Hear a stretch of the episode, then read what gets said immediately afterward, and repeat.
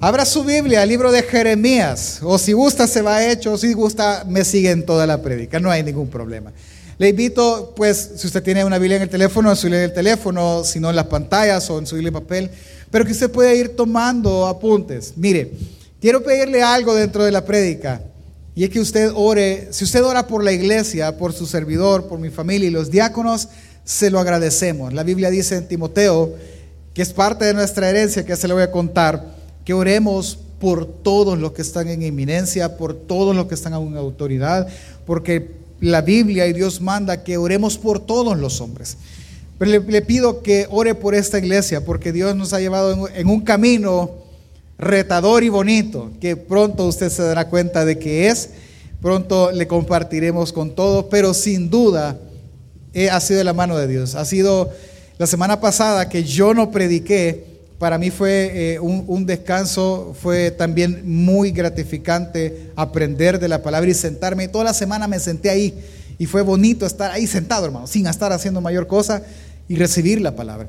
Así que yo le invito a llevar en oración a la iglesia los proyectos de su iglesia, aunque no los conozca a todos, pero usted se dará cuenta. ¿Por qué se lo digo esto? Porque la obra de Dios es importante en este mundo. Amén. Así se llama la enseñanza. Lo importante de su obra en este mundo. Toda la semana explotamos dos frases. ¿Cuál es? La frase evangelismo somos todos. Es decir, todos acuerpamos a todos. Si hay alguien invitado, si hay alguien que tiene días de no venir, pues bienvenido. Qué gusto que esté con nosotros. Y todo mundo se le va a acercar y le va a decir bienvenido.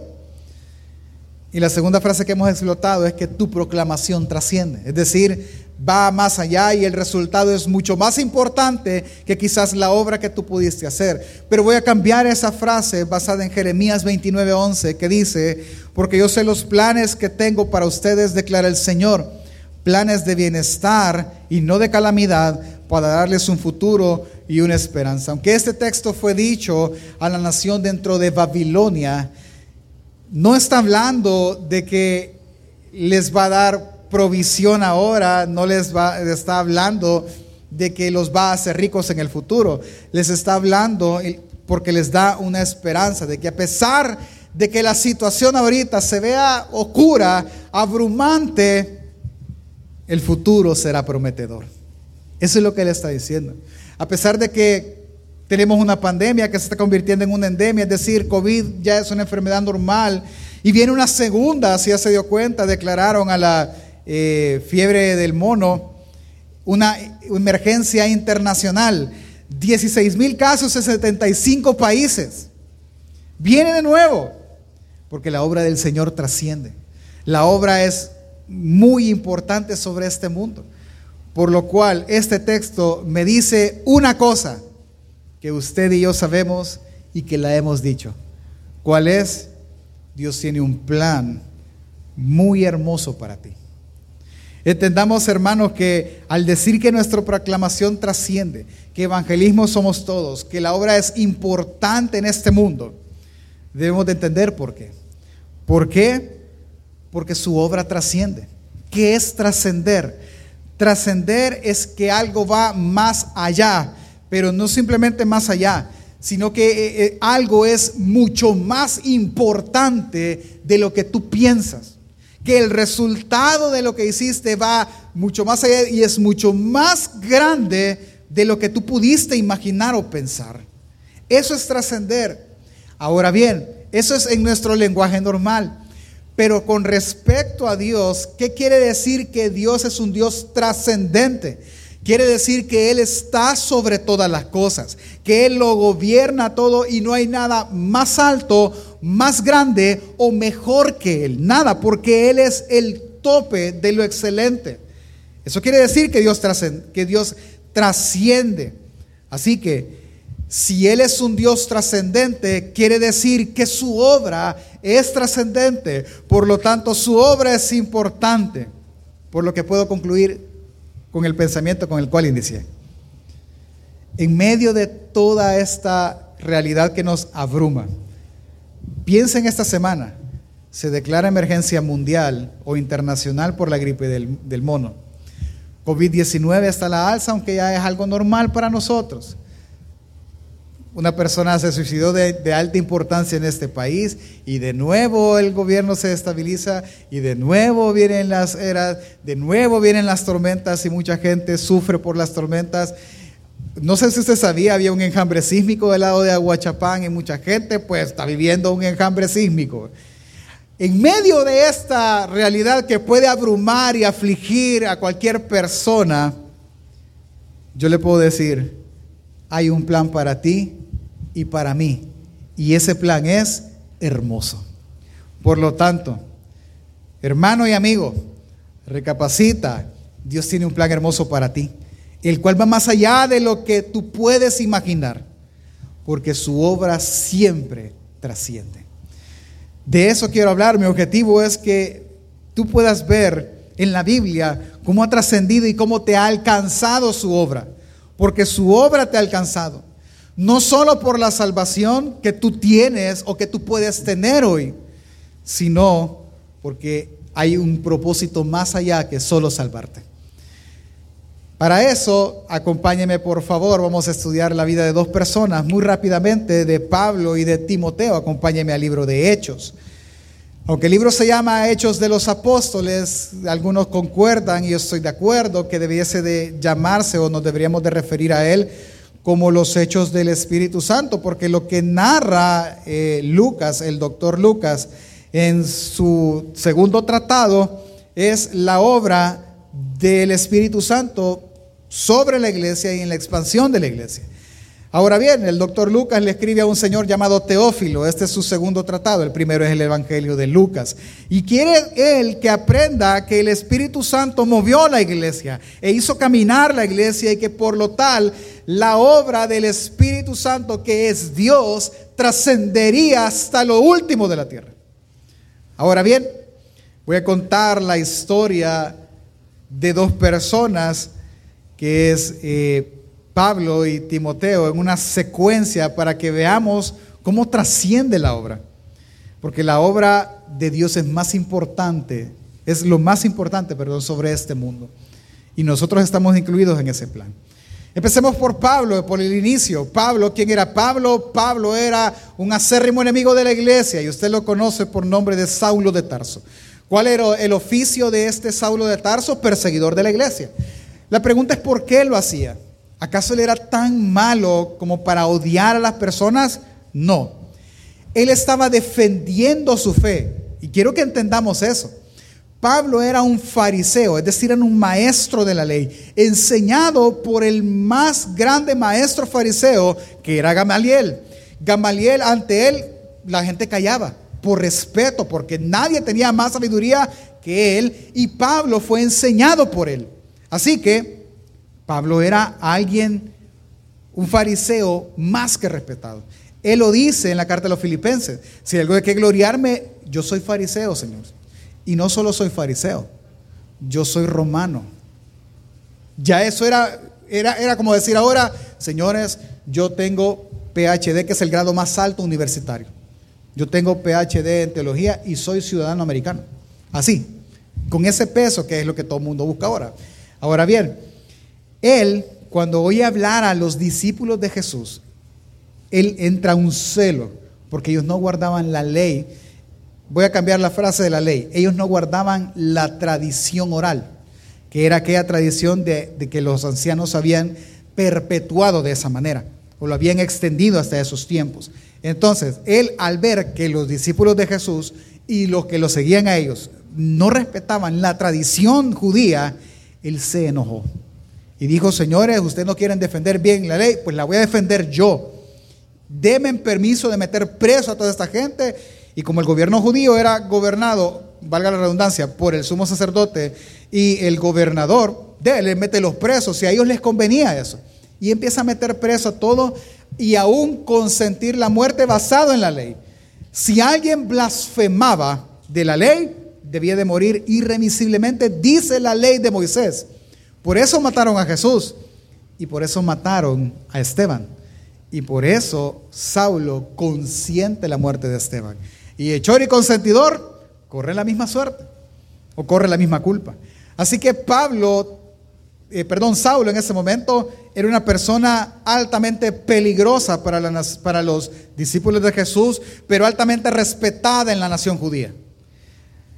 Él perseguía y consentía la muerte de los cristianos, porque en su mente él estaba adorando y honrando la ley de Dios. Él servía a Dios, aunque se daba, él, él creía, perdón, servir a Dios, aunque no se daba cuenta que realmente lo perseguía. Usted conoce su testimonio, él va camino a Damasco persiguiendo cristianos y de repente una luz lo bota del caballo y le dice, Saulo, Saulo, ¿por qué me persigues? A lo que él responde, ¿quién eres tú? Yo soy Jesús a quien tú persigues. Cuando él se da cuenta que es Jesús, milagrosamente él abre sus ojos y él entiende que lo que está haciendo está mal. Aunque Lucas no lo registre, lo que eso pasa por la segunda pregunta que él hace. ¿Qué quieres que haga? ¿Por qué no lo confrontó? ¿Por qué no lo persiguió como persiguió a todos?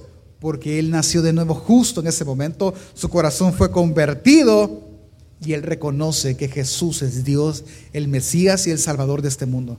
Y la, pregunta que quieres que haga lo define todo. Hechos 9 del 5 al 6 dice, él dijo, ¿quién eres Señor? Y le dijo, yo soy Jesús a quien tú persigues. Dura cosas te dar cosas contra el aguijón.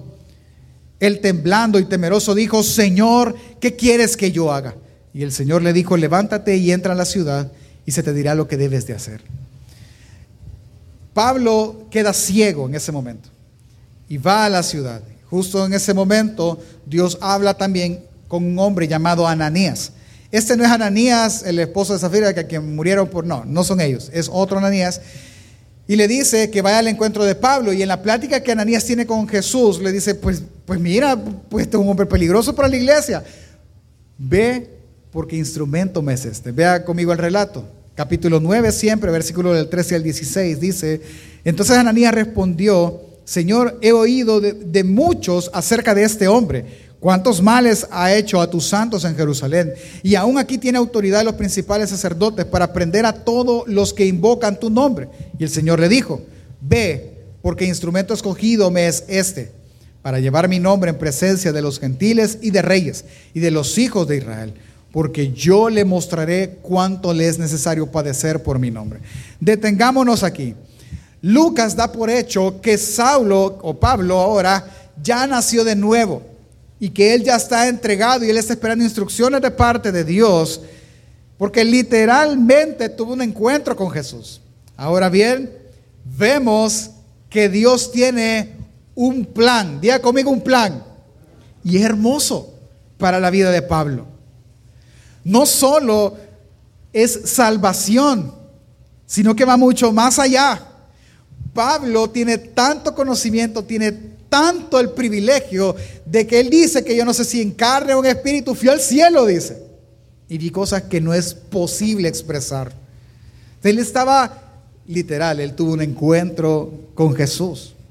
Y ahora Dios está diciendo que no solo quería salvarlo, sino que tiene un plan para su vida. Es que es justo este punto que yo quiero que usted y yo podamos ver en la vida de Pablo primeramente, porque Dios, ahora sí usted va a entender esa frase que lo decimos como un cliché cristiano, pero no es así. Él tiene un plan para la vida de Pablo como lo tiene para la suya y para la mía, que incluye salvación y vida eterna, pero incluye un propósito adicional o un plan adicional, porque instrumento escogido le es este. Ahora bien, la pregunta que todo cristiano debería de hacerse es, ¿y cuál es el plan de Dios, pastor? Porque es cierto, a mí me han dicho que Dios tiene un plan para mí, pero ¿cuál es? Ok, sigamos. ¿Cuál era el plan para la vida de Pablo? Ir y proclamar a los gentiles, es decir, a nosotros. Y así de trascendente en la obra. Porque uno piensa, ah, le fue a proclamar a los gentiles, a griegos, a los de Asia, a otras ciudades por ahí. Sí, pero el mandato de Dios era que instrumento me es para ir a los gentiles. Dígale al de la par, tú eres un gentil, porque no te veo perfil israelita, te veo perfil pipil. ¿Sí? Tenés el perfil de Atlacat. Tenemos. ¿Me explico? Por lo cual nosotros somos gentiles. Así que Pablo tiene un llamado de bendecirnos aún a nosotros. Luego de la conversión de Pablo, no voy a leer, usted lo puede leer en la Biblia, de hecho para adelante, vemos que él se va a Damasco por un montón de tiempo y luego regresa a Jerusalén y luego de Jerusalén lo envían de nuevo a Tarso y está allá por un tiempo. Dios lo mueve y él emprende su primer viaje misionero. En su primer viaje misionero, él va a empezar a darse cuenta de la obra que Dios está haciendo en él, del plan que está siendo llevado a cabo en él, que no solo tiene que ver con salvación, sino que va a ir mucho más allá de lo que él imagina y piensa. Empieza su viaje misionero estando en Antioquía, el Espíritu habla a la gente que está ahí. Cuando él va a empezar su viaje, va y se reúne con los cristianos en Antioquía. Y cuando estaban ahí pasa algo. Versículo capítulo 13, verso del 2 al 3 dice, ministrando estos al Señor y ayunando, dijo el Espíritu Santo, apártenme a Bernabé y a Saulo para la obra a la que les he llamado. Entonces, habiendo ayunado y orado, les impusieron las manos y los despidieron y empieza su viaje misionero. Pero de nuevo, recalca Lucas que ellos habían sido llamados para un plan más allá de lo que ellos pensaban. Empiezan su viaje misionero. Él visitó ciudades como estas, o estas ciudades. No sé, no la puedo decir bien, hermano, yo no hablo lo que hablaban en ese momento, que era griego. Ellos fueron a Seleucía, a Chipre, a Salamanía, isla de Patfos, Antioquía de Pisidia, Perge de Panfilia, Listra, Derbe, Iconio, Licaonia, Panfilia, Atalia y Antioquía. En total él visitó 13 ciudades, en las cuales su operar era este. Pablo venía y ellos y él se iba a la sinagoga de los judíos en esa ciudad. Estando en la sinagoga entre judíos, él empezaba a hablar, pero dentro de esas iglesias habían judíos prosélitos, que es decir, gentiles que practicaban la religión judía. Estando en esas trece ciudades, él termina su viaje misionero.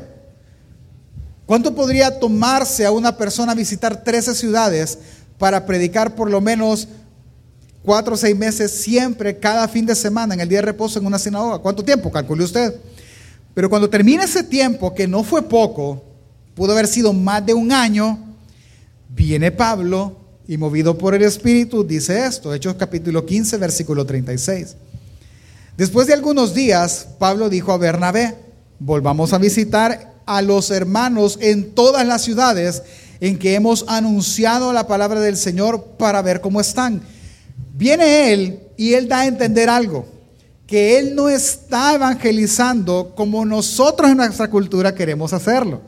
¿Cómo? Ir donde una persona abordarla ahora en la parada de buses y jamás volverla a ver. No. Por eso es que el trabajo de proclama es importante y es interesante. Porque ellos tienen alrededor, hablamos con Mario, como ocho meses de estar en el mismo lugar. Porque de eso se trata. Es de ir, predicar y hacer discípulos. Es decir, cuidarlos y darle un seguimiento. Viene él y Pablo dice, vaya Bernabé, démosle. Hay que echarnos el recorrido de las 13 ciudades otra vez. Ahí hay una pequeña discusión entre ellos, al final se va Pablo y Silas y van de regreso. Ve hasta este momento cómo ha trascendido o cómo ha sido más, más que importante la obra de Dios en la vida de Pablo. Lo salva, lo regenera y lo llama a predicar. Y ahora ha ido a ser discípulos a más de 13 ciudades. Si lo vemos en términos que nosotros lo entendamos, él fue y plantó 13 iglesias, hermano. Las cuales no va a dejar a su suerte, sino que ahora va hacia atrás y empieza a ir a ver cómo están. En una de esas iglesias, él encuentra a un joven. Capítulo 16, versículo del 1 al 3 dice. Después llegó a Derbe, a Listra, y he aquí había cierto discípulo llamado Timoteo, hijo de una mujer judía creyente, pero de padre griego. Deténgase ahí. Vea, llegó a Derbe y a Listra, dos ciudades que él ya había visitado. Y ahí había cierto creyente, no, cierto discípulo.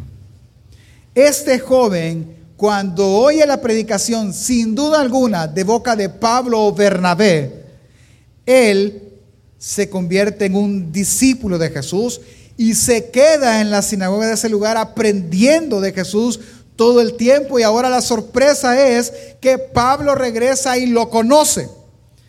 Versículo 2, y andaba y daban buen testimonio de él los hermanos que estaban en Listra y en Iconio. Quiso Pablo que éste fuese con él y tomándole le circuncidó por causa de los judíos que había en aquellos lugares, porque todos sabían que su padre era griego. Dejemos a la familia de él de lado, vea la secuencia de la obra de Dios. Salva a Pablo Jesús, lo convierte, lo convierte en un predicador y la obra de Dios o el plan de Dios empieza a trascender en la vida de Pablo. Pablo viene y empieza a discipular en 13 ciudades. En una de esas 13 ciudades, uno de los frutos de esa iglesia es Timoteo, Tiempo después Pablo lo conoce, encuentra a Timoteo, este cipote me puede ayudar, venite conmigo y lo hace su colaborador y su discípulo personal. Y la obra de Dios empieza a trascender. Dejemos a Pablo hasta ahí. ¿Quién es este Timoteo? Pudiese decir muchas cosas de él, pero solo voy a decir tres. Y va a ir viendo cómo la obra de Dios trasciende entonces. Primero, él fue en su inicio un colaborador lleno de muchas tareas de Pablo. Tareas como, hey, me traes la capa, tráeme los rollos. Mira, anda a decirle a fulano, anda a verme cómo están los de Corinto, por favor. Y me decís y me das el reporte después cuando nos volvamos a ver. Ese era Timoteo. Timoteo fue un colaborador que dio cuidado y seguimiento a todos aquellos problemas que Pablo le indicaba que, que él fuese a resolver y le decía cómo resolverlos. Ese era Timoteo, viajando de arriba para, para abajo. En nuestro contexto, Timoteo tenía que ser el asistente de Pablo. ¿Sí? Listo. La segunda cosa que yo le quiero decir de Timoteo es que en los días en que Pablo estuvo preso en Roma, terminó siendo Timoteo el pastor de la iglesia en Éfeso. Una iglesia a la cual Jesús le escribe una de las siete cartas a las iglesias de Asia Menor en el libro de Apocalipsis. Y la obra trascendió más, ¿verdad? Y por último, en la época en que ya Pablo estaba a punto de ser enjuiciado por muerte, Pablo a él, a Timoteo, le escribe dos cartas, como cartas personales. Pero el resultado de esas cartas fue tal que resultaron ser inspiradas por Dios y colocadas en el canon bíblico al cual nosotros le llamamos ahora el Nuevo Testamento. La obra de Dios en la vida de Pablo no solo trasciende del lado de Timoteo, trasciende del lado de la vida misma de Pablo, porque Pablo escribe de, si no mal recuerdo, el número de 27 libros o cartas que comprende el Nuevo Testamento, Pablo escribió 13 y se cree que 14 si le sumamos a él la autoría del libro de Hebreos. Pastor, ¿qué montón de cosas hizo? No. Vea cómo la obra de Dios trasciende en la vida de dos personas e impacta y mueve y llegó hasta los días nuestros. ¿Por qué dice usted, pastor, que llega hasta los días de nosotros la obra que Dios empezó en Pablo? Porque esas dos cartas que le enseñó a Timoteo y que le escribió a Timoteo, que están incluidas ahora en lo que nosotros llamamos el canon bíblico, la Biblia, en la parte del Nuevo Pacto, Nuevo Testamento, contienen cosas de las cuales la iglesia ha aprendido y la iglesia ha tomado su identidad en ellas, como por ejemplo, ¿cuáles? Dice, por ejemplo, en la primera carta de Timoteo, capítulo 3, verso 15, no lo busques, solo se lo estoy citando para que sepas cómo comportarte en la iglesia de Dios, que es columna y baluarte de la verdad. Y entendemos en este tiempo que nosotros somos llamados a hacer defensa de la verdad bíblica. Pablo le escribe otra gran verdad y le dice, todo lo que Dios creó es bueno si lo tomas con acción de gracias. Pablo viene y le revela a Timoteo, Timoteo entiende, toda la escritura, refiriéndose a los profetas, a la ley de Moisés, sin Pablo entender lo que estaba escribiendo, es inspirada por Dios y útil para enseñar. Y eso nos impacta a nosotros y es uno de los pilares de la reforma de la sola escritura. Pablo viene y motiva a Timoteo en la segunda carta a decirle, predica a tiempo y afuera de tiempo. Pablo revela lo que él entiende del plan hermoso de Dios para él cuando dice, quien nos llama con un llamamiento santo, no conforme a nuestras obras, sino según su llamamiento y su gracia. Pablo viene y escribe a Timoteo que no nos ha dado Dios un espíritu de cobardía, sino de poder, amor y dominio propio. Es que la obra de Dios fue tan importante en la vida de Pablo que llegó a nuestros días.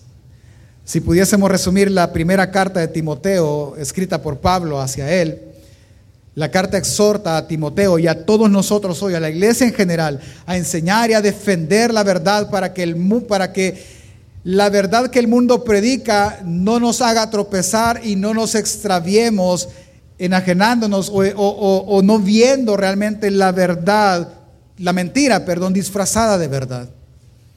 Y la segunda carta, él le motiva y le anima, a pesar del sufrimiento, le dice que la palabra debe de ser predicada. Y eso trasciende hasta hoy. ¿Cuál es mi punto entonces? Démosle forma y vamos terminando la meditación de esta mañana. Miren, ¿cuál es mi punto? Al contarle toda esta historia.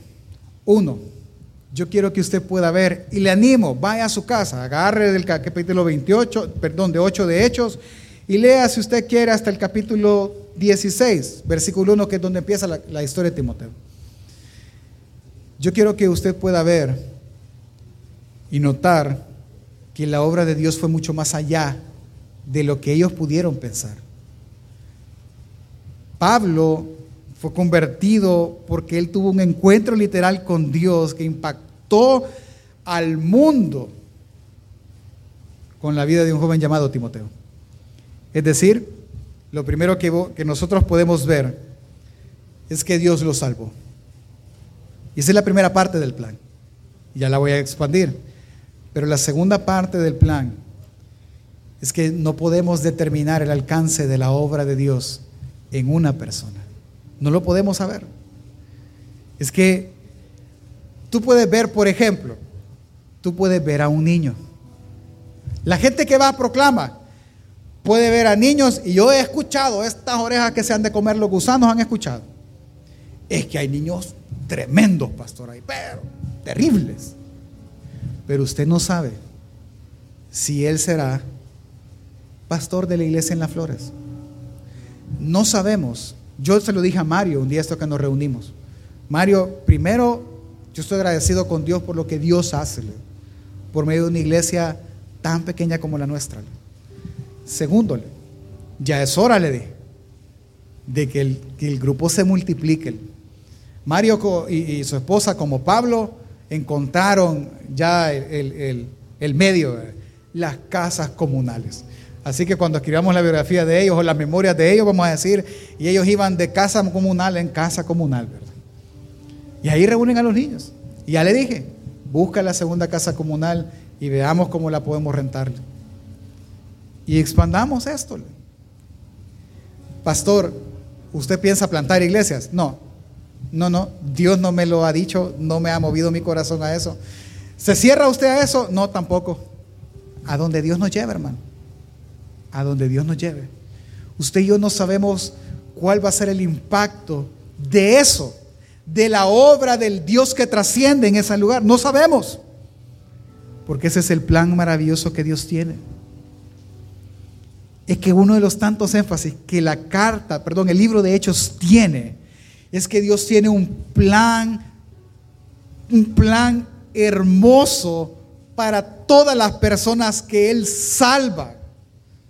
Dios tiene una obra oculta que la misma persona desconoce. Él las convierte por gracia, pero Él escribe en ellos un plan hermoso y maravilloso que Él conoce y que poco a poco va revelando en la vida de una persona la cual tú no conoces, porque Dios va revelando.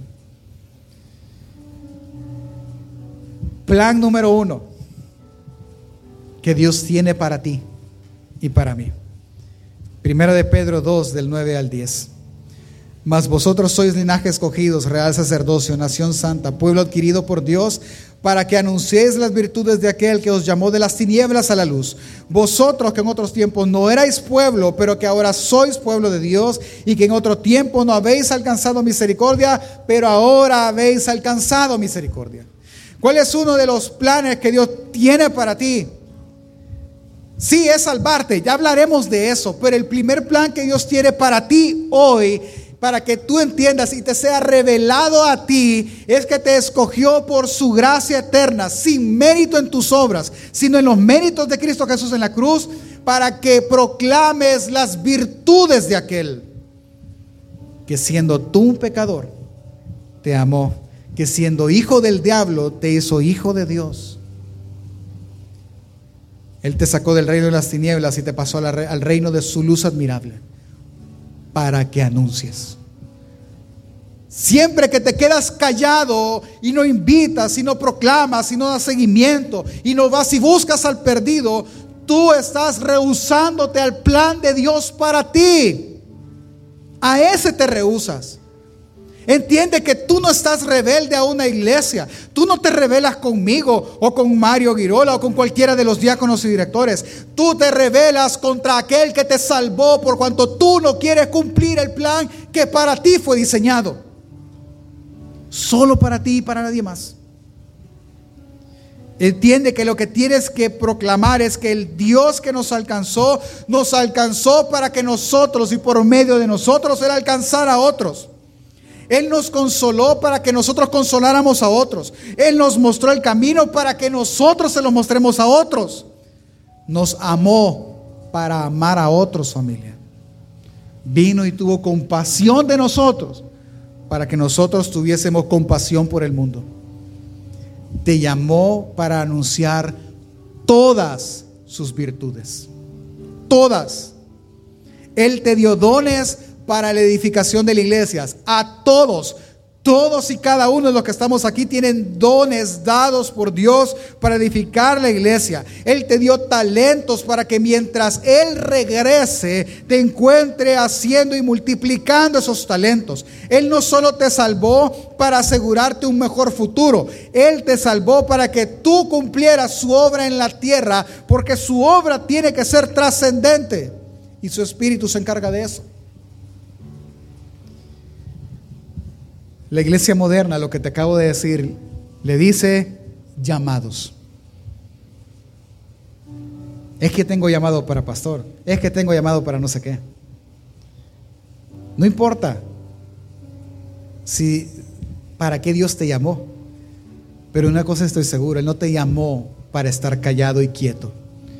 Él te llamó para anunciar sus propias virtudes a un mundo que no lo conoce.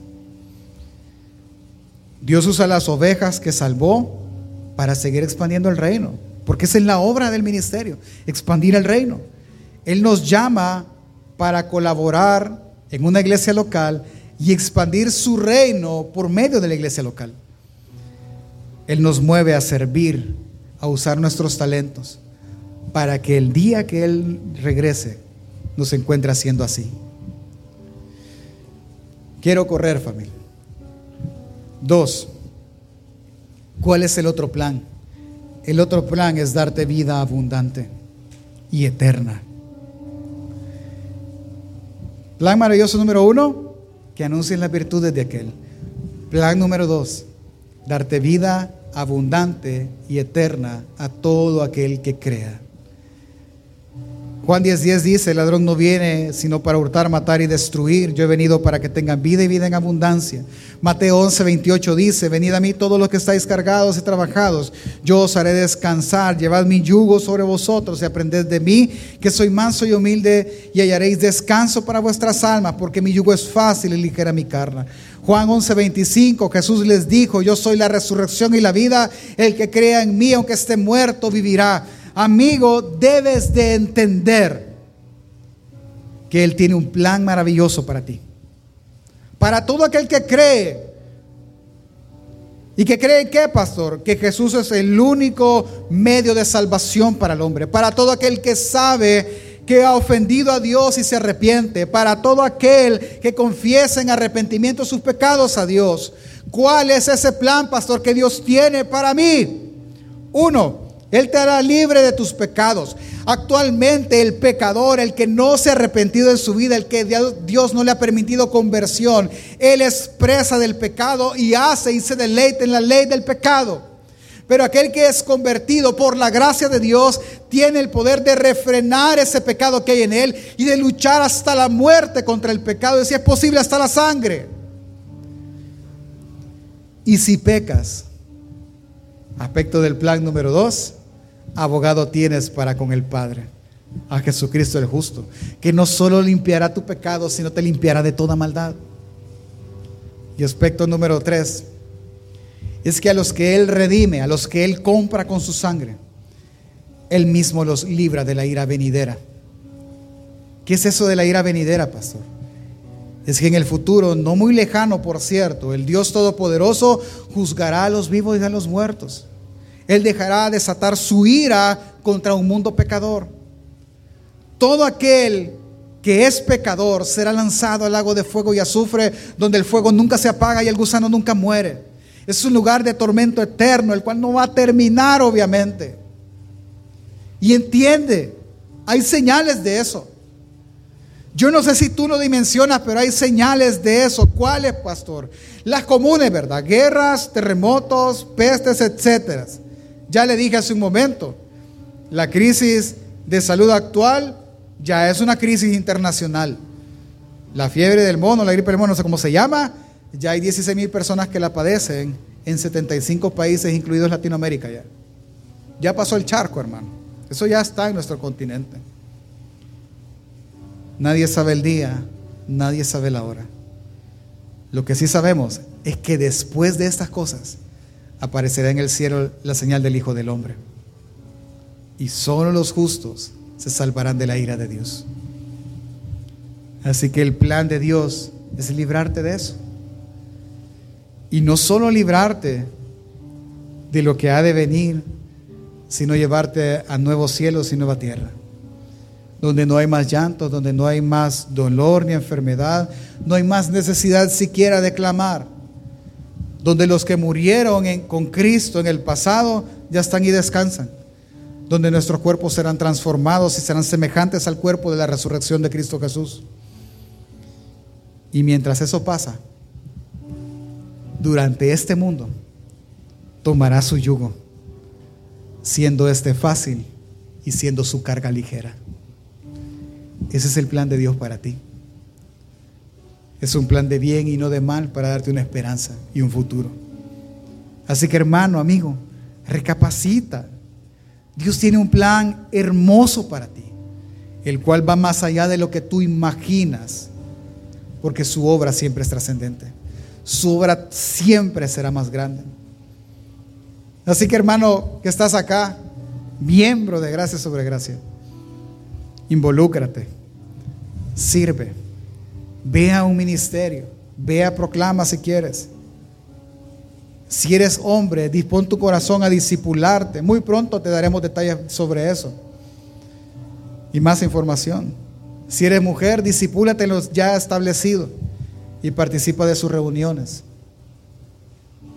Y confía en el plan de Dios para ti. Confía. Mientras estemos en esta creación, confía en el plan de Dios para ti. Y amigo que estás acá, yo solo te puedo decir arrepiéntete. Cree en el mensaje de Jesús, en sus buenas noticias. Entregas tu vida a Él, porque el plan para ti es hermoso. Es hermoso el plan para ti. Ponte de pie familia por un momento. Rápidamente quiero decirte algo y mencionarte algo.